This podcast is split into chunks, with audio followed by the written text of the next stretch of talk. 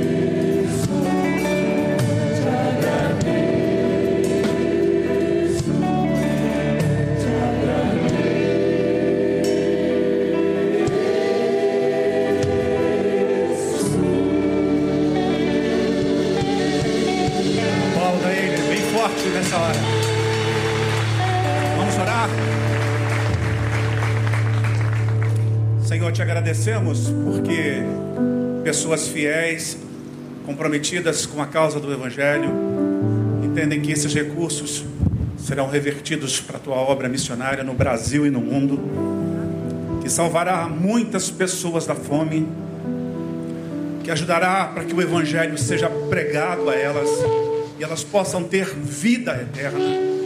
Te louvamos por cada homem e mulher, cada criança envolvida nessa obra. Oramos pela vida da tua igreja, por tudo que o Senhor tem preparado para nós nesse ano de 2022, por tudo que já ouvimos do Senhor que vai acontecer e por tudo que ainda o Senhor nos revelará no caminho e falará a nós, que nos instruirá, nos dirigirá a ponto de sabermos como conduzir cada uma das nossas vidas e da coletividade também. Sabemos que o Senhor já está à frente desse tempo portanto confiamos em Ti. E por causa disso, aqui estamos para te servir e te seguir até o fim da nossa vida. Oramos e agradecemos por tudo, em nome de Jesus. Amém. Você pode se assentar, querido. Estamos de volta, depois de um período de férias. Férias essas que não foram as mais desejadas. Tivemos dias bem desafiadores. Deu para curtir um pouco com a família, dar uma saída, dar uma descansada, reabastecer a bateria, depois de tudo que vivemos no ano passado. Mas eu, desde o dia 23 de novembro, venho é, sofrendo com um cálculo renal que tem me deixado bastante afetado por conta das dores que isso provoca. Quem aqui já teve cálculo renal uma vez na vida? Olha aí. É muito ruim, né, gente? A OMS diz que é uma das piores dores comparada à dor do parto. E amanhã eu vou ser submetido a uma cirurgia, porque o cálculo não quis sair. Então eu tive uma pedra no meu caminho, com quatro crises, quatro tomografias, quatro vezes no hospital, quatro vezes tomando medicação forte para poder superar o que esse, é, essa pedra de, do tamanho de um caroço de feijão, mas que ela está muito cheia de pontas, e ela está agarrada na minha uretra é, e aí não desce de jeito nenhum. E amanhã cedo eu vou me internar no hospital para uma cirurgia. Vou ter que colocar um catéter, preciso de anestesia geral e devo ficar 24 horas só no hospital. Peço que os irmãos orem por mim. Amanhã cedo estarei lá. Eu estou sem dores agora, mas de vez em quando ele dá uma provocada, né? Tive que desfazer de todos os meus trabalhos onde exige esforço. Eu em casa tem muita coisa que eu gosto de fazer e também nos outros movimentos que eu faço, tive que deixar de ir para a academia. Olha que coisa, né? Eu estava começando a gostar da academia. E foi no dia 22 de novembro, a véspera dessa, dessa primeira crise, que eu fui para a academia e estava malhando com uma vontade. Eu, eu fazendo aquele spinning na bicicleta, e eu botava assim, caminhar 5 quilômetros, pedalar 5 quilômetros. Né? Então eu imaginava, da minha casa até aqui, são exatos 5 quilômetros, lá no Valqueiro. E eu já estava andando 10 quilômetros, já estava indo a Betânia e voltando, mentalizava isso. Aí depois eu fui lá, eu gosto de fazer remo também, e estava remando, remando 5 quilômetros. Aí no dia seguinte a pedra veio e pá, saiu do lugar. De lá para cá eu não pude academia, a dieta foi para o espaço, mas a partir de amanhã, em nome de Jesus, a minha vida vai mudar de novo. Gente, é muito bom poder estar de volta a viver as missões que Deus tem para nós. Vou pedir ao painel, eu passei para você, Pedro, aí umas imagens de uma propaganda que eu queria fazer rapidinho, de uma novidade Dá para mudar aí? Desculpa. Irmãos, eu estou começando uma nova jornada na minha vida. A nossa escola de missões, ela foi observada por várias universidades que viram o nosso currículo e que observaram quão importante é esse trabalho que nós estamos fazendo. E o pastor Felipe, um pastor que já passou pela nossa igreja, pastoreia na Baixada Fluminense, ele é do ramo, já trabalhou em grandes universidades no Brasil. Ele está numa parceria com a Celso Lisboa, uma universidade muito importante para a nossa cidade, com mais de 12 mil alunos presenciais. E nós, nessa parceria, desenvolvemos a nossa pós-graduação em Teologia da Missão Integral com ênfase em Direitos Humanos. Você aplaudiu o Senhor?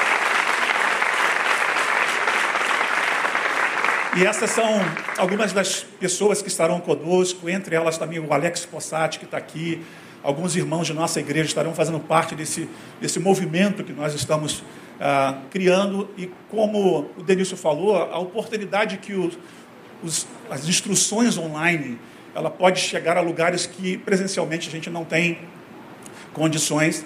Esse curso, portanto, ele é 100% online. A pandemia antecipou muito do que o mundo viveria daqui a 5, 6 anos. E nós estamos oferecendo essa proposta 100% online. Então, você que está aí na rede, de qualquer lugar do Brasil, nós já temos alunos do Chile, temos alunos de vários estados do Brasil. O Romão já é aluno é, matriculado na nossa pós-graduação. Então você pode vir e fazer parte conosco. O nosso pastor está com a gente nessa e depois eu vou disponibilizar um link ligado à matrícula dele, porque com isso também a gente estará abençoando a vida dos nossos professores. E se você quiser saber mais, a, essa parte seria a teoria, né? a gente vai dar uma oportunidade de desenvolver essa pós-graduação. Para você que é graduado, esse curso é reconhecido pelo MEC. E para você que não tem graduação, você também pode fazê-lo, você também receberá um diploma ah, pelo Instituto Casa de Vida, que não é o Casa aqui, nosso Casa Viva, mas é o Instituto Casa de Vida, que é o nome da organização ah, que o pastor Felipe dirige. Então, se você quiser saber mais detalhes depois, você pode me procurar nas redes sociais ou me procurar aqui após o culto para saber como se matricular. Um curso de 12 meses, tem uma plataforma maravilhosa e eu estou fazendo gestão ambiental pela Estácio, EAD, e a plataforma da Estácio não chega aos pés do que a Celso Lisboa tem. É impressionante ah, o material, a tecnologia deles, e você vai poder desfrutar disso e aprender bastante. Tá bom? Deus abençoe vocês e obrigado pelo carinho e o respeito de todos para esse tempo. Eu gostaria de convidar vocês a pensarem comigo sobre esse tema dessa manhã, que é Missões para Todos. Ah, Vim aqui hoje dar voz a algumas pessoas que não têm oportunidade de ser ouvidas, serem ouvidas, de poder chegar aí aonde elas precisam chegar, de poder sair de onde elas estão, de viver a liberdade que elas é, têm para suas vidas.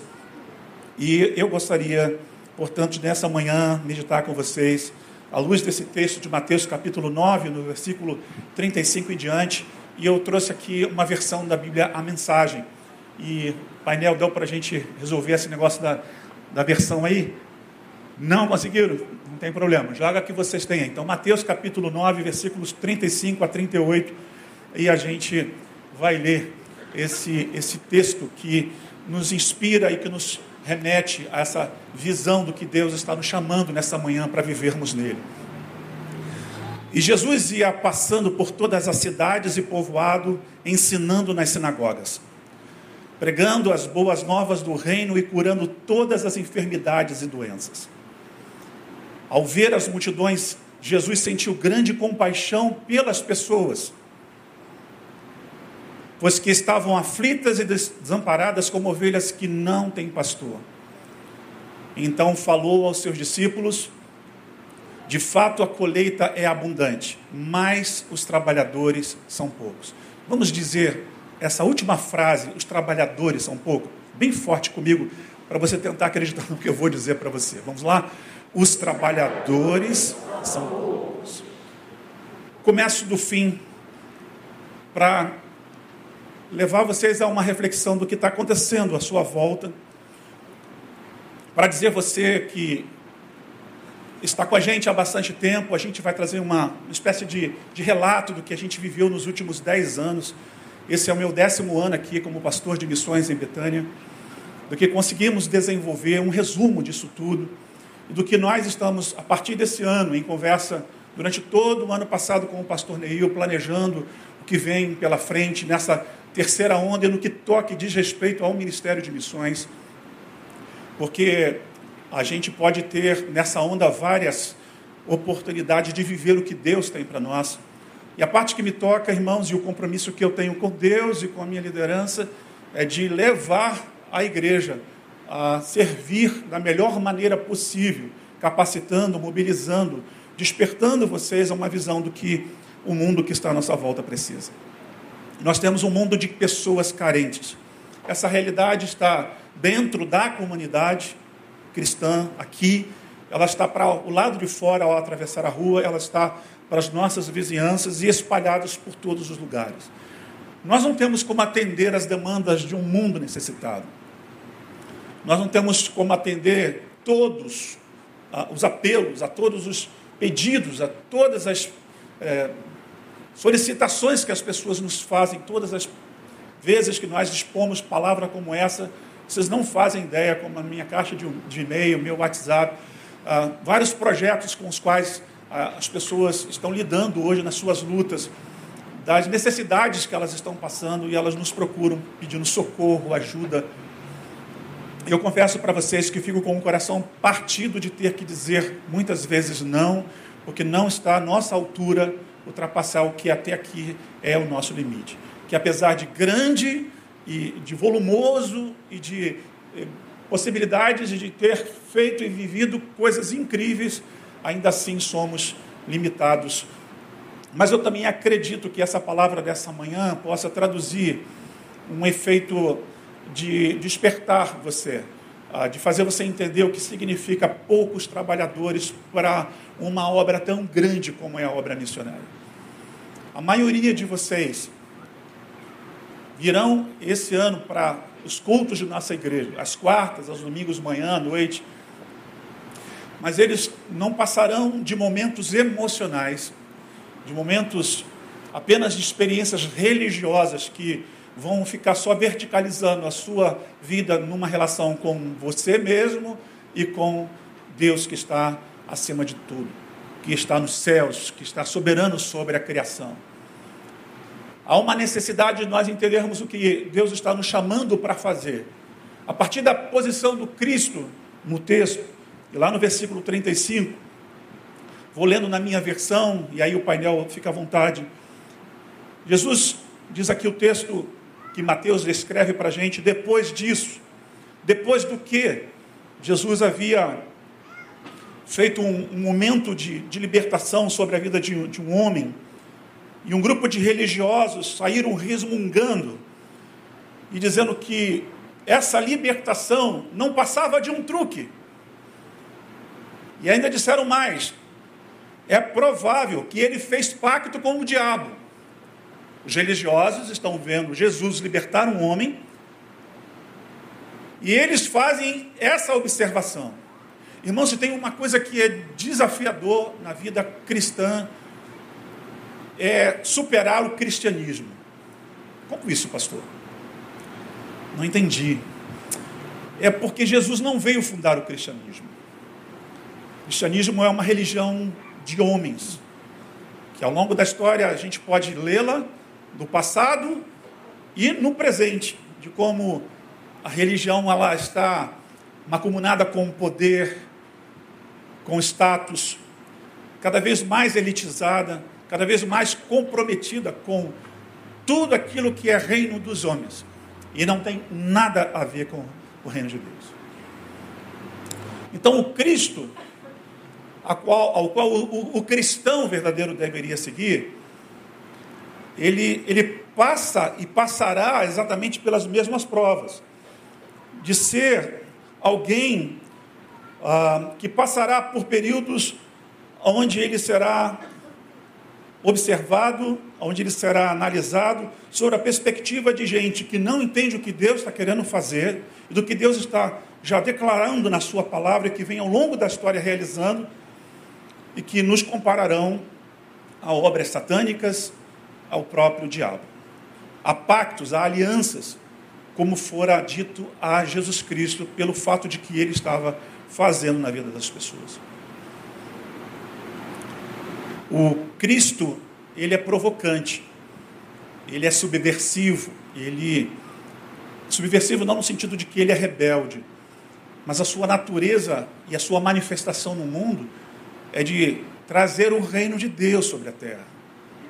Só que a igreja, ao longo do tempo, ela vem aprendendo, isso já se faz por centenas de anos, ah, sobre essa ideia de que a gente está promovendo as pessoas para os céus. Aceite a Jesus como seu Salvador e você um dia irá morar no céu. Ok? A Bíblia diz, e isso é verdade também.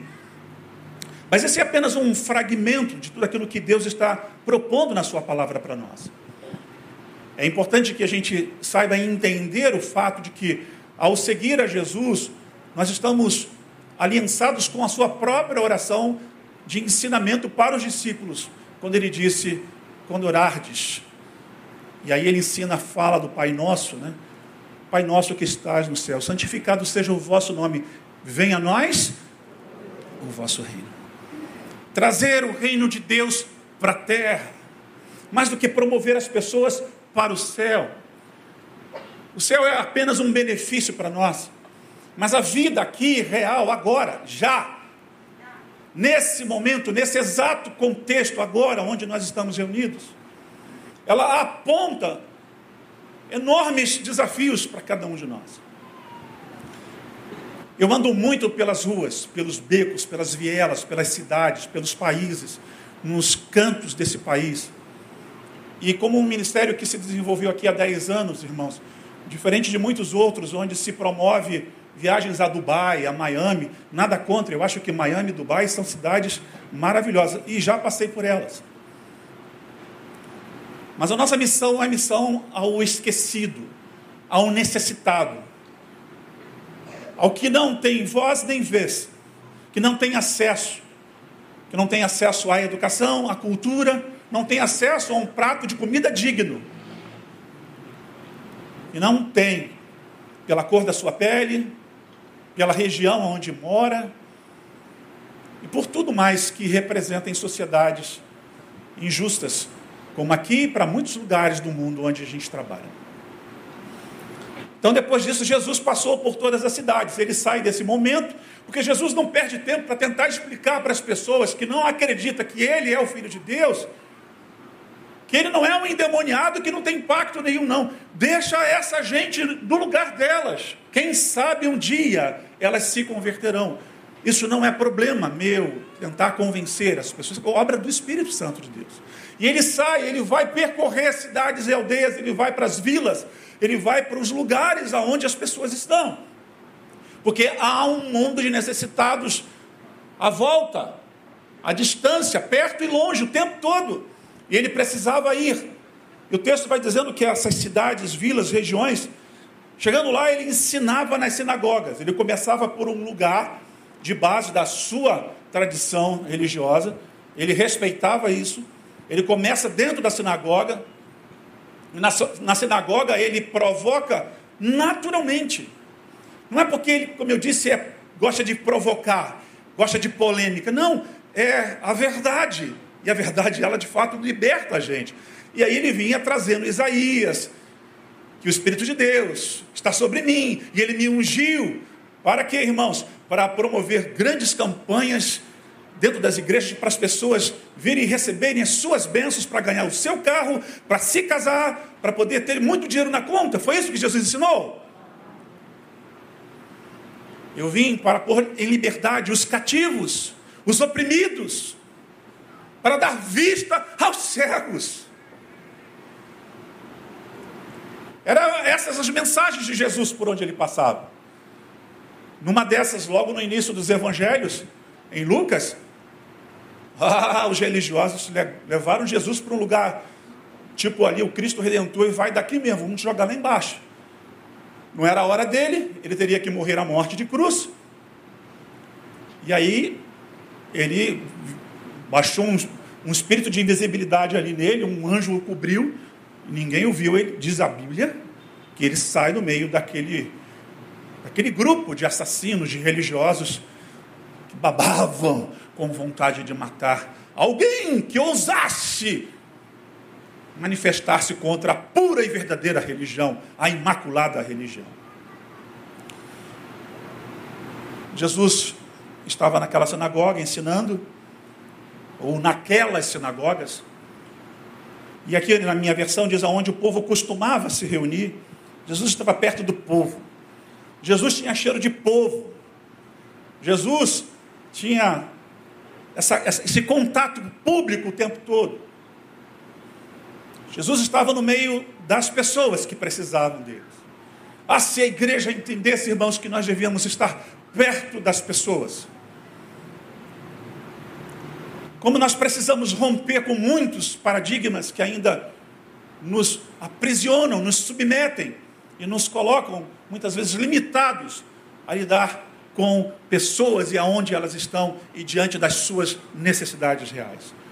É preciso conhecê-las, é preciso pesquisar, é preciso diagnosticar, é preciso estar perto das pessoas como Jesus estava. E ele apresentava as notícias do reino de Deus. Que é essa? O reino de Deus é um reino de justiça. O reino de Deus está no meio de nós, ou dentro de nós. O reino de Deus não é um reino visível, de templos de mármore, sofisticados. O reino de Deus não é essa coisa aparente que as pessoas costumam enxergar e dizer: oh, o reino de Deus, irmãos, ele tem uma fragilidade que o mundo com o qual nós estamos lidando, e sempre assim na história, não combina. Porque é um reino que nos aponta caminhos difíceis de vivermos. É a morte do eu o tempo todo. Ser manso na hora que alguém te provoca. Ser pacificador quando as pessoas estão querendo guerra com você. Procurar humildade no meio de tanta soberba. Entender que, sim, em nome dele seremos perseguidos. Olha aí, Mateus capítulo 5, Sermão do Monte, para esclarecer isso para a gente. E ele estava lá ensinando o reino de Deus. Diz o texto: curando corpos doentes e restaurando vidas marcadas pelo sofrimento. Na versão aqui da Bíblia, a mensagem diz na sua diz, ele curava toda sorte de enfermidades e doenças. Aqui diz, restaurando vidas marcadas pelo sofrimento. Corpos doentes. Nós somos remédio de Deus para a vida da nossa cidade, do nosso país e do mundo. Você acredita nisso? Seja pelo poder da oração, seja para facilitar para que as pessoas tenham acesso à medicina que já anda bastante avançada. Você vê, amanhã eu vou fazer uma cirurgia que há alguns anos atrás, talvez há décadas, eu não sei exatamente precisar, era preciso fazer um corte no rim para extrair essa pedra. Hoje entra pelo canal peniano. Eu sei que os homens agora vão se encolher, né? Só que eu vou tomar anestesia geral. Graças a Deus. Louvado seja o nome do Senhor. Aí botar um catéter, entrará uma câmera com um, uma espécie de, de bracinho que vai primeiro é, destruir a pedra lá com o laser e puxar essa pedra e deixar que o restante venha depois. Alta tecnologia, 24 horas. Bom, eu tenho acesso, porque pago um plano de saúde. Você sabe quantos milhões de pessoas no nosso país estão na fila esperando uma oportunidade como essa, que possivelmente sofrerão cirurgias tradicionais porque elas não terão. Sabe, irmãos, eu vejo um mundo justo onde todo mundo podia ter acesso a um negócio como esse. Ai, graças a Deus eu tenho. É. Mas eu me incomodo com o fato de elas não terem isso. E essa é a razão pela qual eu trabalho como trabalho, porque uma coisa que eu peço a Deus, eu queria te contar, não é segredo, mas que é um caminho natural para que as coisas aconteçam. E é a minha oração, eu saindo de casa hoje pela manhã, já à noite, de madrugada, o cachorro do vizinho latiu às quatro horas da manhã, me acordou. Aí eu falei, tá bom, Deus, o que, é que o senhor quer falar? Aí fui lá para o sofá e fiquei orando na sala para não incomodar a Cláudia. E a minha oração nessa manhã era que Deus abrisse os seus olhos, destapasse os seus ouvidos, tirasse essa camada de insensibilidade que existe na sua pele, e principalmente nessa pele aqui, que liga, e a gente está falando de mundo espiritual, o contexto do seu coração. E que você abra a sua mente para entender o que, que Deus quer fazer a partir dessa manhã, uma revolução espiritual na sua vida. Como um começo de uma jornada que essa igreja quer propor para você. E venho aqui em nome da minha equipe, que é uma equipe de pessoas muito capacitadas, maravilhosas, que servem comigo e que juntos nesse ano nós estaremos escrevendo mais lindas histórias que já já vou mostrar para vocês do que a gente já conseguiu fazer no passado e o que nos aguarda diante de nós nesse futuro. Mas quando Jesus via as multidões, diz aqui a Bíblia que ver as multidões diante de si lhes fazia doer o coração, ou lhe fazia doer o coração. A palavra compaixão, que está na sua versão, vendo ele as multidões, sentiu compaixão por elas. Aqui na, a mensagem diz: ver as multidões diante de si lhe fazia doer o coração. Isso é empatia. Isso é estar conectado no mundo real. Isso é não passar batido na história, como passa o levita e o sacerdote, que vai para o lugar sagrado e que ignora o caído no caminho. Fazer doer o coração é ter essa sensibilidade e mais do que se emocionar, mas é fazer parte de um conjunto de uma coletividade que esteja disposta a realizar as transformações que indivíduos que estão diante de nós precisam para transformarmos a vida deles em um mundo melhor, com dignidade, com equidade, com justiça, com verdade, com direito, porque essas são palavras do Salmo 45. Jesus vê as pessoas, ele enxerga as pessoas, porque mais do que ver as pessoas, eu estou vendo vocês. Vendo aqui muitos conhecidos, muita gente nova que está chegando para a igreja hoje está chegando agora para esse novo tempo.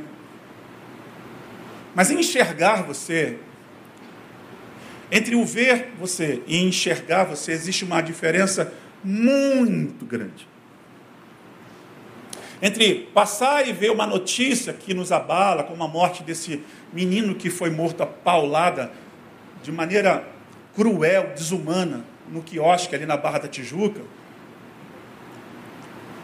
é, Sentir a dor do próximo que está morrendo é importante, mas ajudar para que isso venha a ser transformado na nossa sociedade é outra. Isso é enxergar. Quando ele está enxergando essas pessoas, ele diz assim: olha, o povo estava confuso e sem rumo. Eram como ovelhas sem pastor. Confuso e sem rumo.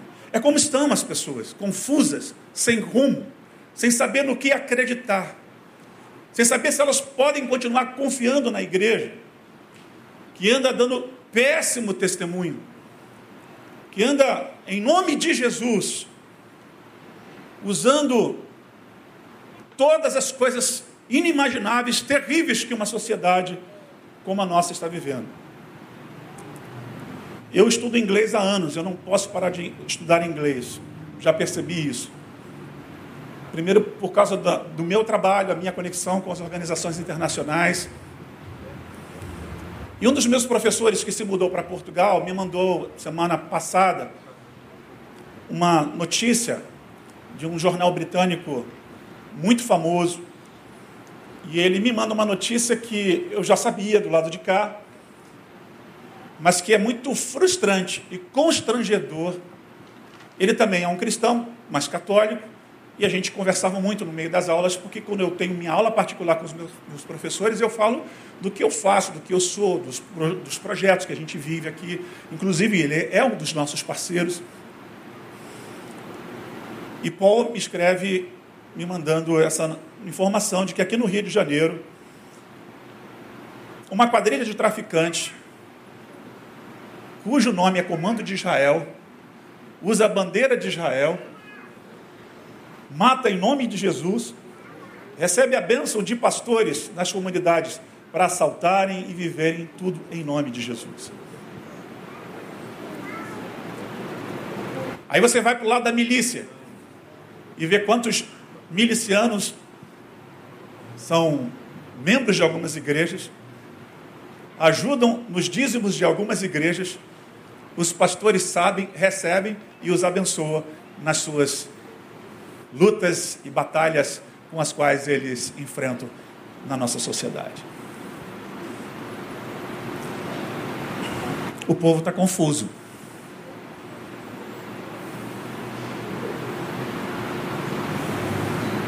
Sem rumo.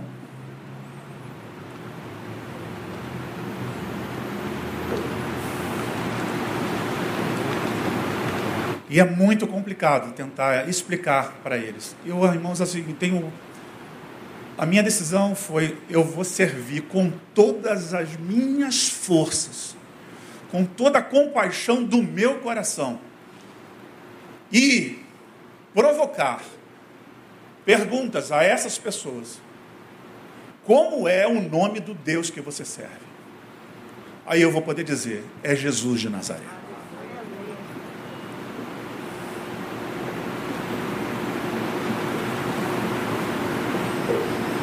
Aí Jesus vai dizer mais: que grande colheita temos aqui.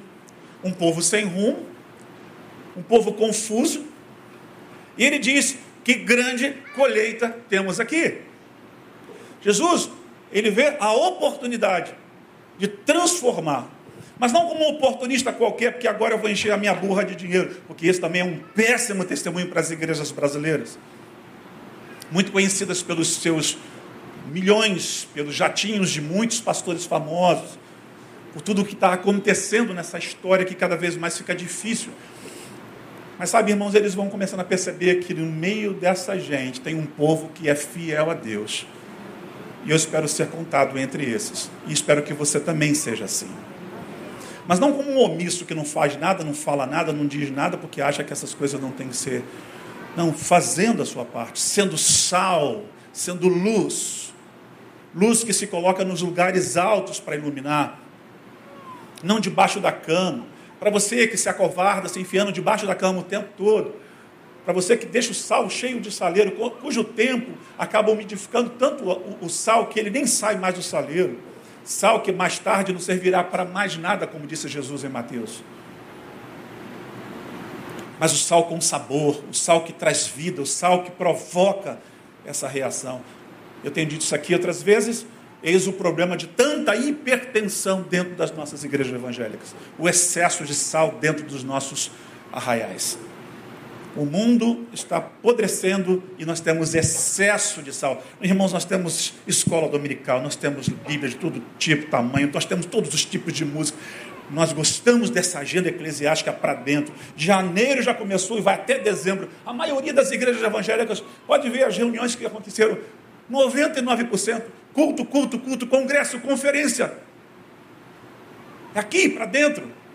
Vocês sentados aí, alguns de vocês sonhando um dia dar um testemunho, fazer uma oração, pregar uma palavra, pegar um microfone para cantar, pegar um instrumento para cantar, para tocar. Quando o mundo lá fora tem ânsia, fome e sede de um Deus vivo,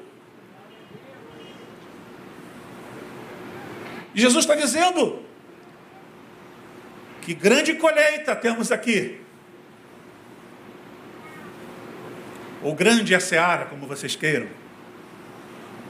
Aí ele volta-se para os seus discípulos e diz: Mas tão poucos trabalhadores. A maioria de vocês são consumidores. Gente chata que só critica o tempo todo. Muitos de vocês que estão na rede escrevendo muitas coisas são bons comentaristas. São as pessoas que, ao longo do tempo, vêm tendo acesso a uma certa informação tão superficial, elas viraram cientistas, sentadas no vaso sanitário, dedilhando e mandando mensagem para as pessoas. Não se aproximam, não sentem compaixão, são insossas, insensíveis, luzes apagadas. Deixa eu falar uma coisa para você: o teu azeite está vazio aí, a tua botija, irmão. Encha, porque o noivo está passando e ele quer ver uma noiva que esteja no caminho, sinalizando. Sinais do reino de Deus precisam ser manifestados no mundo. E o reino de Deus, acredita, que não tem nada a ver com esse espaço de poder, com esses projetos de poder, mas que tem a ver com serviço, humildade, com justiça, com equidade. Ele é, sem dúvida, o que seres humanos como eu e você precisamos. que filosofias não são capazes de responder, que ideologias não são capazes de responder, nem Marx e nem ninguém é capaz de responder. O nome dele é Jesus de Nazaré. A vida é muito complexa, irmãos. Muito complexa. Os dias que estão diante de nós são desafiadores. E eu preciso terminar essa fala introdutória. A gente vai ter ceia hoje. E termino dizendo, quando Jesus fala depois, mas tão poucos trabalhadores, ele diz: ajoelhem-se, orem, pedindo mais trabalhadores. Quando ele fala, rogai, pois, ao Senhor da seara, que envie obreiros para a seara, é a minha oração que eu tenho orado para que você, que é um esquenta-banco, que tem uma agenda tão superficial que para nada mais serve, senão para vir aqui encher essa congregação, até para estar assistindo todo mundo, domingo de manhã, acompanha o culto. E daí, cara? O que, que sua vida representa nessa sociedade com tantas demandas? Para nada mais serve. Aí tu leva um pisão de Deus, para nada mais serve, senão para ser pisado, né? e Deus usa os homens, aí você não entende, ai Deus, o que aconteceu com a minha vida? É Deus te dando uma chance para você recobrar forças e começar a entender o significado de ser sal da terra, de ser luz do mundo. Vamos lá, painel. Deixa eu falar um pouco com vocês, aí eu vou ficar aqui na posição lateral, para a gente. Pode passar a primeira imagem aí. Há uma pergunta a ser respondida nessa manhã. Você pode ajudar? Porque tem missões para todos. Ah, pastor, mas eu não sou chamado para missões. Eu vou dizer para você que tem alguma coisa, porque assim, ah, não sou chamado para missões. É tão vago isso, né? Mas você tem uma missão. Qual é a sua missão nisso tudo? Pode passar, pode botar lá, primeira imagem. Pulou?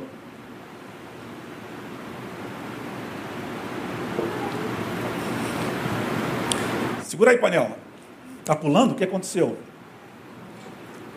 Então a gente tem missão com o Pop Rua. Aí uma imagem do centro da cidade. Durante toda a pandemia, irmãos, nós não paramos. Vocês que acompanham a nossa igreja sabem disso. A gente tem levado segurança alimentar para essas pessoas, muitos famintos nas ruas. Kits de higiene, roupas e agasalhos, recreação, orientação, encaminhamento e recuperação de usuários. Esse já é um trabalho mais interno que a nossa equipe faz e por conta da pandemia estava estacionado e vai começar a reativar. Nós temos dois líderes. Pode pular a imagem aí, a próxima. O Marcos, que está ali, ao meu, lado direito na foto, e a Mary Jane. A Mary é a nossa líder. A gente tem uma foto com essa criança aqui e a mãe dela. Irmãos, é um prazer apresentar os seus bebês aqui quando chegar o segundo domingo em nossa igreja. Vir aqui, segurar no colo. Hoje a gente não está fazendo mais isso, né, por conta da pandemia. Apresentar a Deus. Deus está aqui, fulano, Beltrano, sua mãe, seu pai, abençoa. Irmãos, mas apresentar bebês na rua é uma coisa impressionante indescritível, incomparável. E o Gabrielzinho estava deitado na rua com sua mãe, uma dessas noites frias, chuvosas, daquele inverno que a gente enfrentou. E a Mary correu e falou: Pastor, corre aqui, vem ver. Cheguei lá, estava o Gabriel. Aí a Mary, Pastor, ora por ele. Aí eu peguei Gabriel no colo, com luva, com máscara, com proteção facial. E disse: Deus, toma aqui a vida do Gabriel nas tuas mãos, Senhor, eu te apresento Gabriel. Aí eu escutei Deus me dizendo, ah, agora eu já sei, Gabriel já está aqui na minha mão, Agora, lembre-se que ele também está na sua mão, só para você não esquecer. Porque é fácil, irmãos, orar por bebê. A mãe dele colocou ele no mundo. Problema dela. É, mas quando eu tenho servido a Deus a partir de uma visão de compaixão, de transformações, de um mundo que está fazendo perguntas, do mundo desorientado, eu preciso entender a história do Gabriel. Aí Deus me devolve o Gabriel e diz: cuide dele. E agora, o que, é que a gente faz? Eu tenho muitas histórias para contar, vou contar essa aqui rapidinho. Gabriel e sua mãe estavam na rua porque o pai de Gabriel, ele está com o rostinho com uma faixa ali, porque o pai de Gabriel estava espancando a mãe dele. Eles viviam numa favela importante do Rio de Janeiro e teve que fugir de casa. Uma história muito parecida assim, né, de gente que foge quando um bebê nasce, né? E, e vai viver longe da sua casa, da segurança do lar, para viver na rua, sem nada. E para onde a gente leva essa criança com essa mãe? Então a Mary pegou a rede dela lá da prefeitura, aí conseguimos um contato com uma área importante da assistência social para que desse a ela um lugar de abrigo, um lugar seguro onde ela pudesse recomeçar a vida com Gabriel. Esse é o papel da igreja, irmãos. Não é pegar de helicóptero jogando óleo para Senhor, abençoamos essa cidade, Senhor, né? E, e fazendo é mais do que isso. Então, esse é um ministério importante da nossa igreja. Nós precisamos da sua ajuda. Aqui em nossa igreja, nós saímos quartas e domingo pela manhã e uma vez domingo à tarde para levar janta para eles na cidade. Pode passar a próxima imagem, por favor. Aí tá, crianças famintas, alguns deles recebendo cobertores, nossos carros, a gente coloca, meu, meu carro vai na briga também, vai à Kombi da igreja. Então a gente tem muita coisa para fazer esse ano, muita, muita, muita coisa. Temos escalas de trabalhadores para servir. Quarta, domingo de manhã, durante o ano inteiro. Não espere pelo Natal na Cendalândia para aparecer na Rede Globo no final do ano. Vem agora. É lindo, irmãos. E viu lá, saiu na Globo. Saiu no SBT. Aí entrevista a gente, né, e tal. E a gente se sente, legal. É, o mundo precisa saber que a gente está fazendo isso. Mas tem missão o ano todo. Venha servir por trás das câmeras. Amém ou não amém, irmãos? Estou sentindo que os irmãos estão meio incomodados, né? Mas se prepara aí que vem mais. Pode passar. Lá a Batista do Idoso. Isso é uma reforma que nós estamos fazendo. Nova missão para a igreja. Vocês têm acompanhado. Pode pular a imagem. Olha aí os nossos velhinhos, idosos, pais, mães. Eles estão lá sob um cuidado muito bacana da Convenção Batista. Vieram aqui pedir ajuda. Nós estamos ajudando. Pode passar a imagem. A gente tem doado alimentos presentes. Temos feito pintura. Olha lá como é que era o prédio velho feio. A gente está transformando ele. Tem muita coisa para fazer. A gente tem que comprar móveis, tem que continuar ajudando no jardim. Só Outubro, novembro, dezembro, nós investimos 20 mil reais nessa obra. Sabe do que? Dos almoços missionários, dos jantares, da sua oferta. Hoje um irmão foi ali procurar o Bruno, nosso financeiro, e chegou lá e doou 600 reais. Ai, irmãos, como louvo a Deus pelos 600 reais. Mas eu louvo a Deus pelas viúvas pobres que chegam lá e dão cinco. Como tem uma irmãzinha que ela é fiel. Durante muito tempo ela dava, ela chegava tão tão se sentindo intimidada, talvez, se sentindo tão. Ai meu Deus, eu só tenho cinco reais para dar, mas todo mês, cinco reais. Ah, irmãos, com cinco reais a gente compra pão para levar para a rua. A gente faz muitas coisas com o dinheiro que vocês têm nos ajudado a doar. Pode pular a imagem. Igrejinha, a irmã Regina, Morro dos Cavaleiros, é, com nossas crianças ali, 60 crianças envolvidas no trabalho. Já temos obras para fazer. Olha como é que está a, a, parede. Precisamos melhorar aquele lugar. A gente quer fazer um, um reboco, pintar. A gente quer comprar coisas para ajudar lá no projeto. Trabalhar na alimentação dessas crianças. Pode passar. Olha as bênçãos. Lindos, né? Presente de Natal que a igreja tem doado. Casa Viva para eles. Aí na campanha de adoção, apadrinhamento e a gente vai lá e representa e faz esse movimento. Pode pular. Então a nossa igrejinha tem equipe sempre por lá. Ali aquele é o Bruno do lado da irmã Regina, né? Irmã Regina, fica de pé, só para a igreja saber onde você está. Mary Jane, você está por aí? Mary Jane Marcos está por aí? Fica de pé, Mary, ó. Mary Jane trabalha com pop rua. Irmã Regina, líder da igrejinha. Olha o Marcos lá atrás. Gente, nós temos. Pode aplaudir o Senhor pela vida dessas pessoas. Bruno está aí? Cadê o Bruno? Bruno, Alexandre, fica de pé. Bruno, meu financeiro. Alexandre, meu secretário, meu assessor direto. Né? Qualquer coisa, procura Alexandre. Aqui a minha esposa, que é minha parceira de missão, meus filhos que estão sempre com a gente na missão. Fica de pé, família. Meus filhos servem comigo e vão para essa obra juntos. Obrigado, queridos. Então está aí a nossa equipe, a Paula de comunicação. Paula está por aí. Paula tem nos ajudado a divulgar. A gente precisa de todo tipo de gente para 2022 a gente arrebentar a boca do balão e arrebentar a boca do inimigo, né? Para ele calar a boca, ficar sem dente, sem língua, sem nada. Muito violento isso, né? Paz, Senhor, paz. Pode pular. Dalits na Índia. Esse é um trabalho internacional da nossa igreja. Isso é uma foto da nossa última viagem. Ali na frente, a filha da Flávia. Flávia veio hoje, a gente falou ontem. Ela estava com dificuldade de vir. Essa menininha aqui é a Manu, né? A Isabela, eu confundo o nome das duas. A gente foi com a família do, do Ed da Flávia na Índia, essas são nossas crianças. Nós temos resgatado essas crianças da prostituição, nós temos ajudado na educação dessas crianças. É uma história longa, não vou me deter em muitos desses movimentos aqui hoje, mas é passo importante da nossa igreja. Eu sou o CEO aqui no Brasil dessa organização. O Bruno e outros trabalham comigo. O Eliseu, cadê o Eliseu? Eliseu está aí? Eu vi Eliseu. Eliseu fica de pé. Léo está tá por aí. Esse pessoal que trabalha comigo no DFN. Você pode aplaudir o Senhor pela vida dele, gente. Agora vem a Michele também, nossa secretária. Michele está por aí? Bom, Michele, olha lá, Michele fica de pé, nossa secretária do DFN hoje. Seja bem-vinda, Michele. É, só furado que eu boto você, né? Gente, nós precisamos resgatar muitas crianças da área da Índia. Pode pular, pode pular, painel. Caramba, meu tempo está rolando. Vamos lá, vamos lá. Um pedacinho do que estamos fazendo na Índia. Ali um grupo de mulheres agora na pandemia recebendo doação de alimentos. Nós temos enviado, junto com várias organizações do DFN no mundo, nós temos escritórios em muitos países, em muitos continentes, praticamente em todos eles. A gente juntou muito dinheiro e conseguimos ajudar doando alimentos para mais de um milhão de pessoas na Índia. Você sabe o número da Índia? Pode aplaudir o Senhor. 1 bilhão e 400 milhões de habitantes. A pandemia fez estragos inimagináveis o número de mortos passou de 4 milhões na Índia e a coisa é grave e a gente ainda tem Covid por lá. Nós montamos clínicas, atendemos mais de 250 mil pessoas que estavam com Covid, ajudamos a salvar muita gente e estamos fazendo. Ah, eu espalhei uma notícia nas minhas férias que o meu líder de lá me mandou uma mensagem pedindo socorro e oração. A, a igreja da Índia vive um dos piores momentos de perseguição e eu espero que você continue orando por isso.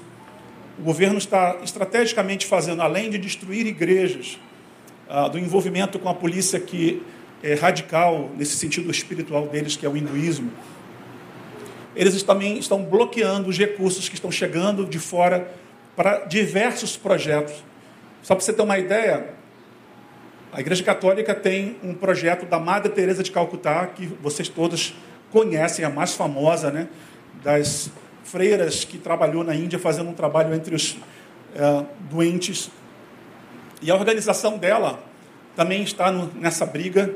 Nós lá na Índia estamos de mãos dadas com todas as organizações cristãs, indo na justiça, buscando os direitos de nos mantermos diante desses trabalhos, porque sem recursos essas crianças não estudam, não comem, eles não têm trabalho e a gente proporciona muitas coisas para abençoar esse projeto, irmãos.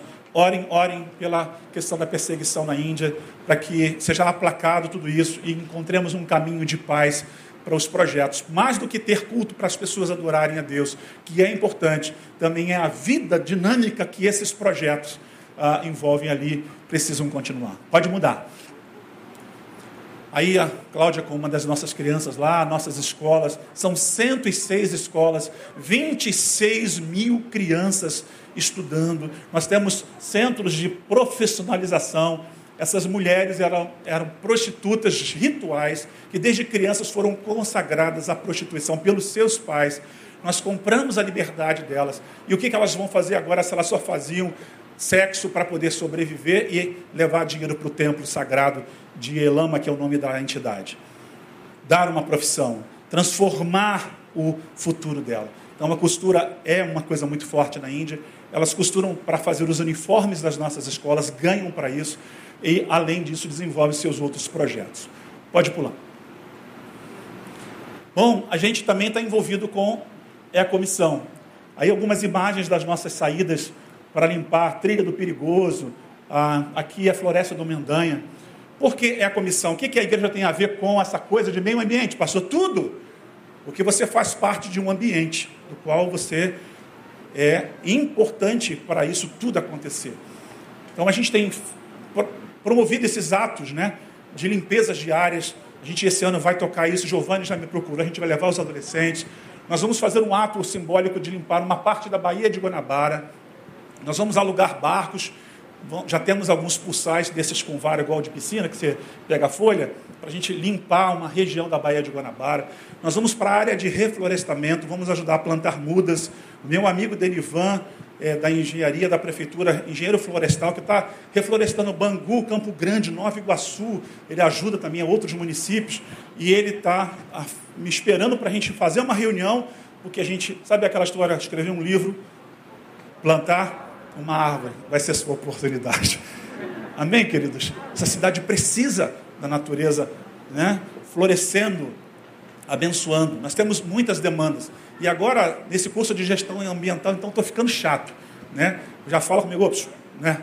já, já tenho respostas para dar, respostas científicas a respeito de dados, essas coisas todas, para a gente criar um mundo equilibrado, onde economia e meio ambiente sobrevivam de maneira onde todos possamos ter do bom e do melhor, mas sem destruir aquilo que Deus criou para nós. Voltarmos ao nosso primeiro chamado, que é cuidar do jardim de Deus. Adão, aqui o jardim, cuide, administre, dê nome aos animais, observe as coisas, gerencie. E a gente vai estar tá fazendo muito desses movimentos também. Quem vai com a gente para a comissão? Vamos limpar a Baía de Guanabara, gente? Vamos limpar as florestas? Mas começa limpando o lixo da tua rua, beleza? Né?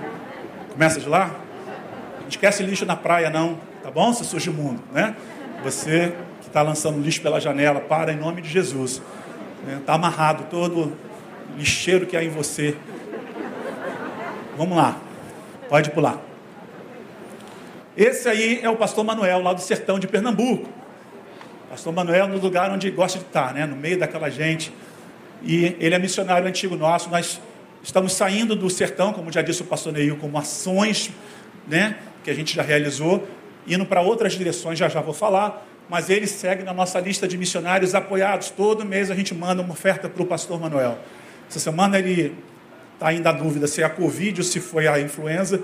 Ficou mal, mal, mal. Graças a Deus está melhor. E eles estão nos ouvindo. Eu convidei eles para estarem conosco, alguns vão ouvir depois. Ah, a gente segue ajudando o pastor Manuel. Então, seus recursos seguem para Manari também. Vamos lá, pula aí. Eu queria passar um vídeo para lembrar vocês o que a gente fez em Manari. Tem como botar aí, painel? Vamos ver se vai dar certo. Olha!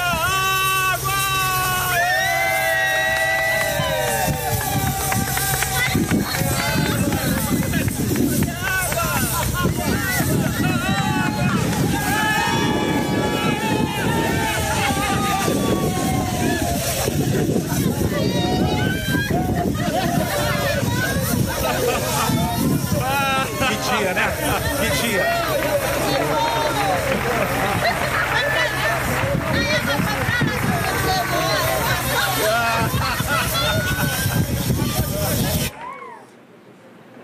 Esse é um dos nossos projetos que nós realizamos no sertão ao longo desses anos. Pode pular aí, painel. A gente andou construindo casas a, através do trabalho com a Cláudia e a irmã do pastor Manuel, que serviu em Manaria até agora, ela está saindo para outro contexto elas criaram a cooperativa Flor do Mandacaru, capacitando mulheres e empoderando mulheres para costurarem e fazerem almofadas. A gente está esperando uma nova remessa para vender aqui na igreja. E eu espero que você compre, bota na sua sala. Na minha casa tem várias, para a gente abençoar o projeto dessas mulheres. E que foi iniciativa da nossa igreja através de planejamento, com gente que entende dessas coisas e elas trabalham com muita dedicação. Ali embaixo mais uma imagem do nosso pulso.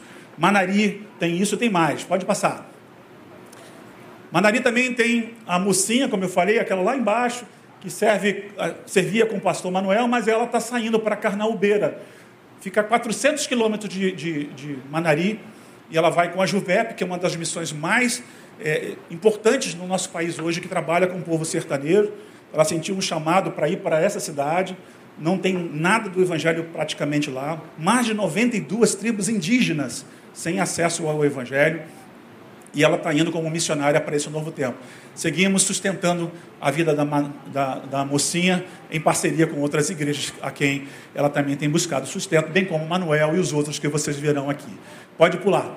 Ainda em Manari, temos o Júnior e a Ana Elizabeth. São novos na nossa lista de missionários adotados, recebe parte do sustento também. Eles estão em Manari fazendo um projeto em outras áreas lá em Pernambuco.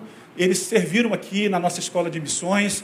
É, ótimos ah, profissionais da área de, de cinematografia, de ah, publicações de vídeo. Muitos dos vídeos que vocês viram nos anos passados, de Natal na Cinelândia e outros movimentos, eh, eles que produziram. Eles têm um chamado para a cidade, estão lá e buscaram um contato e a gente está agora servindo também junto com eles, com recursos financeiros. E eles também devem estar nos assistindo lá. Um abraço para vocês aí, todos de Manari.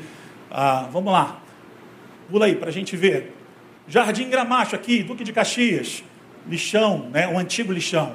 Essa é a turma andando por lá. A gente tem feito ações ao longo dos anos. Pode passar mais uma imagem de Caxias. A gente tem é, levado segurança alimentar, reforço escolar, através de duas organizações que nós apoiamos. Pula aí, painel. A Casa Semente e a Casa Amarela. Então, essas crianças, elas vão para a escola de manhã ou contraturno e a equipe lá da Casa Semente apoia o projeto de educação que essas crianças precisam. Se não faz isso, o tráfico alicia, porque para a gente é difícil, ah, é mais uma sementinha do mal, mas não está lá para ajudar a mudar a história. Então a gente está sustentando e apoiando essa causa. E aí eles têm trabalho né, com o cultivo da terra. Pode passar. Está fazendo um trabalho fantástico ali. Betânia Missões SOS. A gente tem causas humanitárias e socorro às vítimas de catástrofes e acidentes. Nós temos um grupo de pessoas, sempre que acontece uma tragédia. Infelizmente, agora, por conta da minha crise renal, eu acabei não conseguindo mobilizar em Minas e em São Paulo, mas esperamos em Deus que não aconteça, mas se vier a acontecer, queremos dizer, Senhor, eis-nos aqui. E o que a gente faz nesses lugares, gente? Pode pular aí. A gente tem é, levado doações, né? apoio espiritual, limpeza das casas inundadas da lama, uma igreja chegou num desses lugares, onde uma barragem lá em Mariana foi. Vocês conhecem o acidente de Mariana, de Brumadinho. A gente foi a Brumadinho, outro grupo foi a Mariana anteriormente. E desceram do ônibus, todo mundo com guitarra, a bateria desmontada, baixo, caixa de som, microfone, todo mundo preparado. E aí o líder do ministério dessa igreja famosa no Brasil perguntou: onde é que é o lugar para a gente fazer o culto? Aí um menino que era da nossa igreja falou assim: culto? Só um minutinho. Ele foi lá, pegou uma enxada, pode começar o trabalho, filho. Vamos tirar a lama da casa. Lama até o teto, o cara foi lá para fazer culto para Deus, enquanto o outro está com a lama precisando ser retirada da sua casa. Entende o que eu estou querendo dizer, irmãos, quando eu falo que vendo a multidão, sentiu compaixão, viu a dor dela? A gente precisa ser liberto dessas coisas em nome de Jesus. E é o que nossa igreja tem feito por essas pessoas. E a gente vai seguir fazendo. Vim aqui hoje, como eu disse, compartilhar com vocês essas nossas experiências, essas nossas possibilidades Vamos lá, meu tempo já está estourado. Rapidinho. Aí a gente tem levado doações, cobertores, água. Pode pular. Já está terminando. Indígenas aqui de uma tribo, em Maricá, Guarani Tecoa. Fomos lá visitar. Depois fui com o pastor Neil. Eles estão num processo de mudança. E a gente vai começar a ajudar essa tribo indígena. Vamos fazer ações lá, vamos levar médicos, vamos levar trabalho de recreação, de ministérios da nossa igreja deverão ser envolvidos nisso. Você deve ir com a gente, em nome de Jesus, para somar os nossos esforços. Posso ouvir um amém? Muitos deles nem português falam direito, hein? Acredite se quiser. Pode pular. A gente começou também uma adoção recente. Pastor Alex Silva já pregou aqui em nossa igreja. Atenção, Ministério Efatá. Ah, o Alex, que é da DOT Libras, está fazendo um trabalho fenomenal de tradução em libras da Bíblia, todas gravadas. Aí eu fiz uma pergunta para ele, imbecil minha, né? É, por que, que precisa se já tem a Bíblia escrita? Aí ele foi, teve que dar aula para o ignorante, né? Dizendo que eles têm uma linguagem própria. Muitas coisas que nós temos escritas, e que até falamos aqui que eles tentam traduzir, são quase palavrões para eles. E eles precisam desses vídeos, e eles estão traduzindo. Pastor Alex tem um filho de 21 anos que é surdo. E esse menino está enganjado nessa missão. E nós, a partir desse mês de janeiro passado, já começamos a assumir parte do sustento dele para a glória de Deus. Você pode aplaudir o Senhor por isso? Pessoal de Libras, vamos junto. Belinha depois vai ouvir essa mensagem, acredito, e a gente tem que conversar para envolver mais algumas questões com o pastor Alex. Pula aí para mim, por favor. Missão aos Ribeirinhos, passagem comprada para o final de janeiro, terminava as férias, dia 25, dia 24 viajava, aí a crise renal, o médico falou, Paulo, não vá. Eu ia de avião para Manaus, pegaria um barco 24 horas para dentro do rio, subiria para Maués, onde tem várias regiões com ribeirinhos, um casal de missionários parceiros de uma amiga minha que foi aqui do, do Casa Viva, a Patrícia Pequim. Combinamos tudo e aí desmarquei a viagem. Depois da cirurgia, irmãos, eu vou voltar lá, se Deus permitir. A passagem está em aberto e vou trazer notícias para vocês desse novo campo, porque nós vamos fazer viagem missionária para os ribeirinhos. Precisaremos de várias pessoas, de diferentes áreas, para seguir nessas missões conosco. Betânia, nos rios do Brasil. Glória a Deus, queridos. Vamos lá, pula aí. Esse também é um novo missionário da nossa rede, pastor Leandro e Adriele Silva, missionários da missão Aleph. Eles trabalham ah, treinando e apoiando pastores de áreas pobres e líderes de regiões pobres do Brasil, mas especialmente na região de Natal, onde tem uma favela muito famosa, onde tem um dos maiores índices de violência do país. Ah, se eu não me engano, acho que é Felipe Camarão, nome dessa região onde ele está inserido. Mas o pastor ah, Leandro faz um trabalho muito legal de desenvolvimento de vida e missão. Agora, na pandemia, ele ajudou a salvar muitos pastores e ministérios que estavam passando fome. E, graças a Deus, pela vida desse líder, nosso parceiro agora, mais um missionário mantido pela nossa igreja, encaminhado pelo pastor Neil junto com o pastor Alex para que eu cuidasse nesse, nessa conexão. E a gente está aí pensando, analisando quando eu falar aqui, eu sei que vocês vão dizer, ai, essa voa. A gente deve fazer missão em Natal também, né? Mas lá em Felipe Camarão. Já falei para vocês que eu não vou levar vocês para Dubai, nem para Miami. Mas tá bom, eu deixo você tomar um banho de praia, não sou tão cruel assim não. Quem quer ir para Natal, levanta a mão! é lindo demais, né? Ai, Jesus, salvai-nos. Muito bem. A nossa última missionária adotada, recente, aqui na nossa cidade, a Junta de Missões locais, a Secretaria Executiva da Convenção Batista Carioca procurou o pastor Neil e falou: Pastor, socorro. Muitas igrejas batistas fechando na cidade, pastores passando necessidade, ministérios ah, afogados em dívidas, gente que ama o Senhor, quer servir, mas os recursos caíram muito. E aí a gente começou um processo de adoção. A Eno é uma missionária urbana aqui na comunidade do Aço, dominada por milícia. Tem tráfico humano de mulheres ali. A gente está fazendo na Índia, a gente quer começar um projeto novo de transformação local também. E nós vamos fazer ações para a comunidade do Aço. Quem vai para a comunidade do Aço comigo, em nome de Jesus? Só vejo o Alexandre levantando a mão lá atrás. E meu secretário não tem nem como fugir. Né? Aí trabalho com mais de 200 crianças. Gente, eles são uma igreja desse tamanhozinho, pastor Josias. Tem 30 membros, 90% é idoso. E eles estão fazendo um trabalho com 220 crianças. É, é uma lição para a gente, não é? Não? Ó, sua camisa, corre atrás, segurança alimentar, evangelismo, presente de Natal. A gente vai se inspirar. A vida dessa mulher, do pastor Josias, é uma inspiração para a gente. Vamos lá, pula aí. Aí agora também, a gente nessa nova parceria com a visita cantada nos hospitais. Cadê a Marta Belo? Levanta aí, Marta Belo. Todo mundo te conhece, mas eu queria que você ficasse de pé para a igreja aplaudir o Senhor pela sua vida.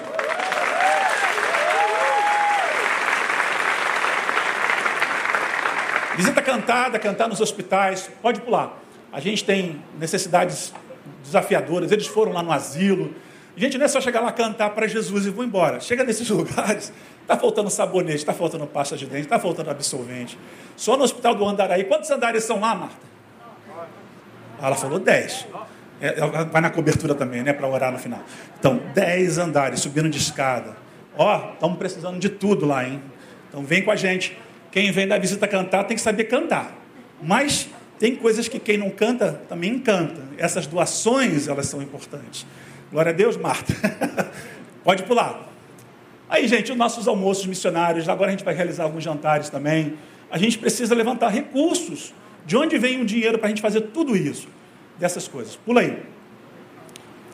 Aí nossa equipe trabalhando. A gente vai reabrir a quadra agora para servir nas mesas. Ano passado foi na quentinha. Eu espero né, que essa pandemia não estrague nossos planos. Pode pular aí. Ah, então a gente segue cumprindo missões. Aí também trabalhamos com o Degas, apoiando o pastor Cleo Berci, andamos comprando umas máquinas de cortar cabelo. A gente ainda vai sentar para realinhar. Um trabalho com presos. Né? Nós temos três igrejas em comunidade do Rio, daquele projeto Barnabé que a Enor, que eu te mostrei agora, está servindo, que estão aguardando respostas nossas. Nós queremos trabalhar com refugiados, possivelmente com uma missão mais, ainda estamos analisando. Agora mesmo com essa situação da Síria, eles trouxeram um grupo enorme de refugiados de lá. E a gente não pode ficar apenas contemplando essas pessoas. E nós somos uma igreja missional, uma igreja missionária, cheia de compaixão, de vida, de ardor para a vocação de servir o mundo da melhor maneira que Deus nos deu. Glória a Deus, queridos. Pode passar, painel. Então, aqui, ó, muitas oportunidades, com muito esforço, com muitos recursos envolvidos, com gestão, planejamento, estratégia. Minha equipe é 10. Esses meninos e meninas são maravilhosos. Tem a Renata, que eu não citei aqui, tem a Camila, o Darks, que está com a gente, tem a Eliana na cozinha, essa parte da diretoria. Nós temos uma equipe fantástica parceiros de outras igrejas. Não dá para fazer sozinho esse projeto. Você que é de outra igreja, ah, eu quero ir nessas viagens, eu quero estudar com vocês, irmãos. Todos vocês são bem-vindos, porque o reino de Deus não cabe em Betânia. O reino de Deus é muito maior do que isso. Glória a Deus. Nós precisamos de governos, nós precisamos de empresas, associações, de organizações não governamentais, de tudo. É trabalho de muitas mãos. Nessa história, quem vai brilhar é Jesus. Se você quer brilhar também, você vai ganhar seu galardão aqui na terra, lá no céu, não sei. Diz ele que não. Pula aí, é o último slide. Então, nós temos um alvo, irmãos, para esse ano de aproximadamente 200 mil reais. Ano passado, nós gastamos cerca de 150 mil. A gente, por tudo que está começando a acontecer, é construção, é sustento de missionário, é compra de equipamento, é combustível, é, é passagem aérea, é muita coisa envolvida. Nós precisamos de vários profissionais, todos os profissionais que você possa imaginar. Exemplo, da construção, da saúde, da recreação, músicos. A gente precisa de músicos para o Ministério de Missões agora, que a gente vai fazer muito trabalho musical em muitas diferentes áreas. Né? Ah, precisamos de vocês. Precisamos de evangelistas que tenham um entendimento do que significa evangelidade. Mais do que mandar as pessoas para o céu, é trazer o céu na terra gente disposta a servir em todas as áreas, lavar, carregar, dirigir, servos. Ah, pastor, eu quero ir lá na frente. Amém? Vamos começar com a cozinha, lavar a panela. Hã? Vamos começar com as coisas mais básicas. Pode servir onde você foi chamado para servir, porque Deus tem um lugar para você. A pergunta que eu faço, e pastor Denilson, me perdoe o tempo. Você pode nos ajudar? Se Deus tocou no seu coração nessa manhã, a minha equipe, depois do culto, estará lá atrás. Todos eles. Pegando seus nomes, a gente tem uma rede no WhatsApp e a gente vai precisar do seu registro. E café da manhã, dia 19, onde a gente vai aprofundar tudo isso. Pastor, o café da manhã tem que pagar? Não. Mas tem que se inscrever. Porque a gente precisa saber quanto pão, quanto leite, quanto café, quanta manteiga e, dependendo da grana, um queijinho que a gente vai botar para você também. Então, dia 19, às 9 horas da manhã, na Toca da Justiça, e a gente vai fazer um grande encontro para organizar e entregar para você uma agenda 2022, 2023, onde tem tanta missão que eu já estou apavorado né, por tanta coisa que a gente tem que fazer. Mas com certeza Deus está respondendo a minha oração agora. Rogai ao Senhor da seara que envie obreiros para a sua seara. Que Deus abençoe você. Venha, em nome de Jesus.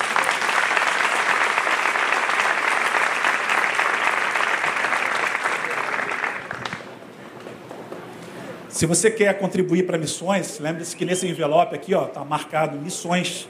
Se você sente o desejo de fazê-lo, quando você vier também trazer os seus dízimos, você pode marcar aí.